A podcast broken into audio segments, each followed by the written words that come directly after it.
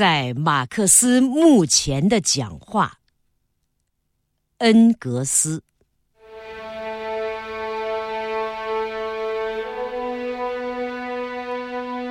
三月十四日下午两点三刻，当代最伟大的思想家停止思想。让他一个人留在房里还不到两分钟。当我们进去的时候，便发现他在安乐椅上。安静的睡着了，但已经永远的睡着了。这个人的逝世，对于欧美战斗的无产阶级，对于历史科学，都是不可估量的损失。这位巨人逝世以后所形成的空白，不久就会使人感觉到，正像达尔文发现有机界的发展规律一样，马克思发现了人类历史的发展规律。即历来为繁芜丛杂的意识形态所掩盖着的一个简单事实：人们首先必须吃、喝、住、穿，然后才能从事政治、科学、艺术、宗教等等。所以，直接的物质的生活资料的生产。从而，一个民族或一个时代的一定的经济发展阶段，便构成基础。人们的国家设施、法的观点、艺术以至宗教观念，就是从这个基础上发展起来的。因而，也必须由这个基础来解释，而不是像过去那样做的相反。不仅如此，马克思还发现了现代资本主义生产方式和它所产生的资产阶级社会的特殊的运动规律。由于剩余价值的发现，这里就豁然开朗了。而先前无论资产阶级经济学家或者社会主义批评家所做的一切研究，都只是在。黑暗中摸索，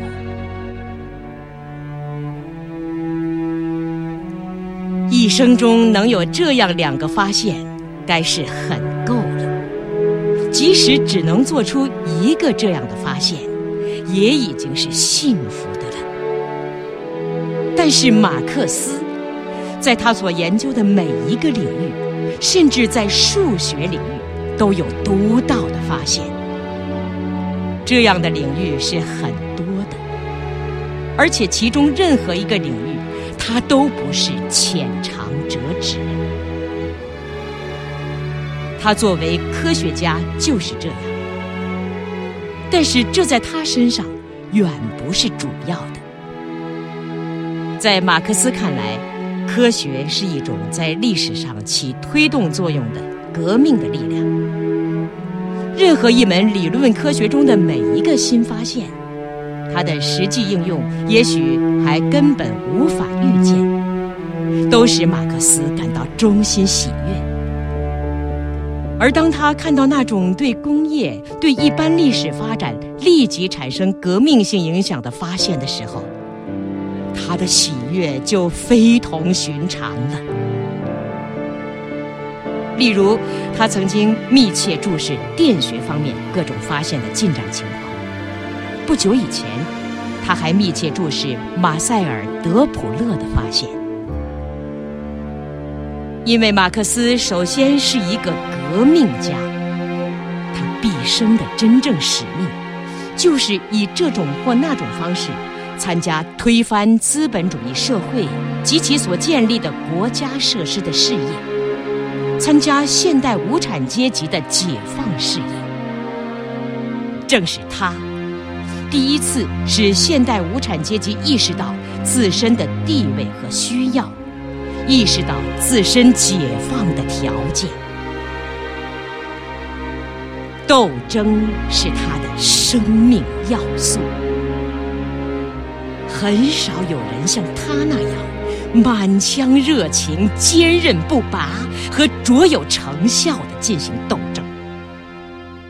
最早的《莱茵报》（1842 年），巴黎的《前进报》（1844 年），德意志《布鲁塞尔报》（1847 年），《新莱茵报》（1848 至1849年），纽约《每日论坛报》（1852 至1861年）。以及许多富有战斗性的小册子，在巴黎、布鲁塞尔和伦敦各组织中的工作，最后作为全部活动的顶峰，创立伟大的国际工人协会。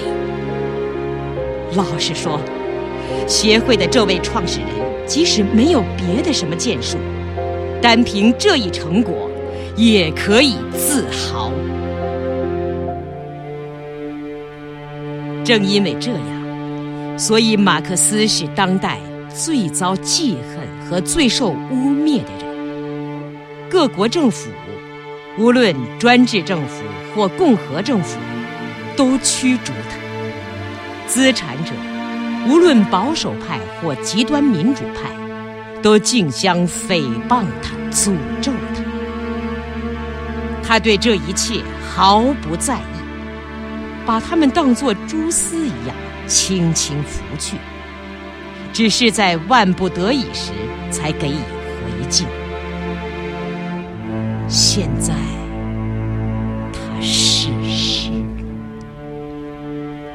在整个欧洲和美洲，从西伯利亚矿井到加利福尼亚，千百万革命战友。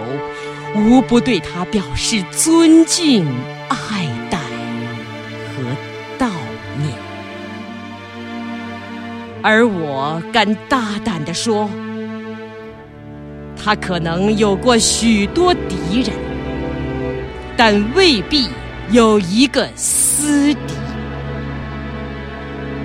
他的英名和事业将永垂不朽。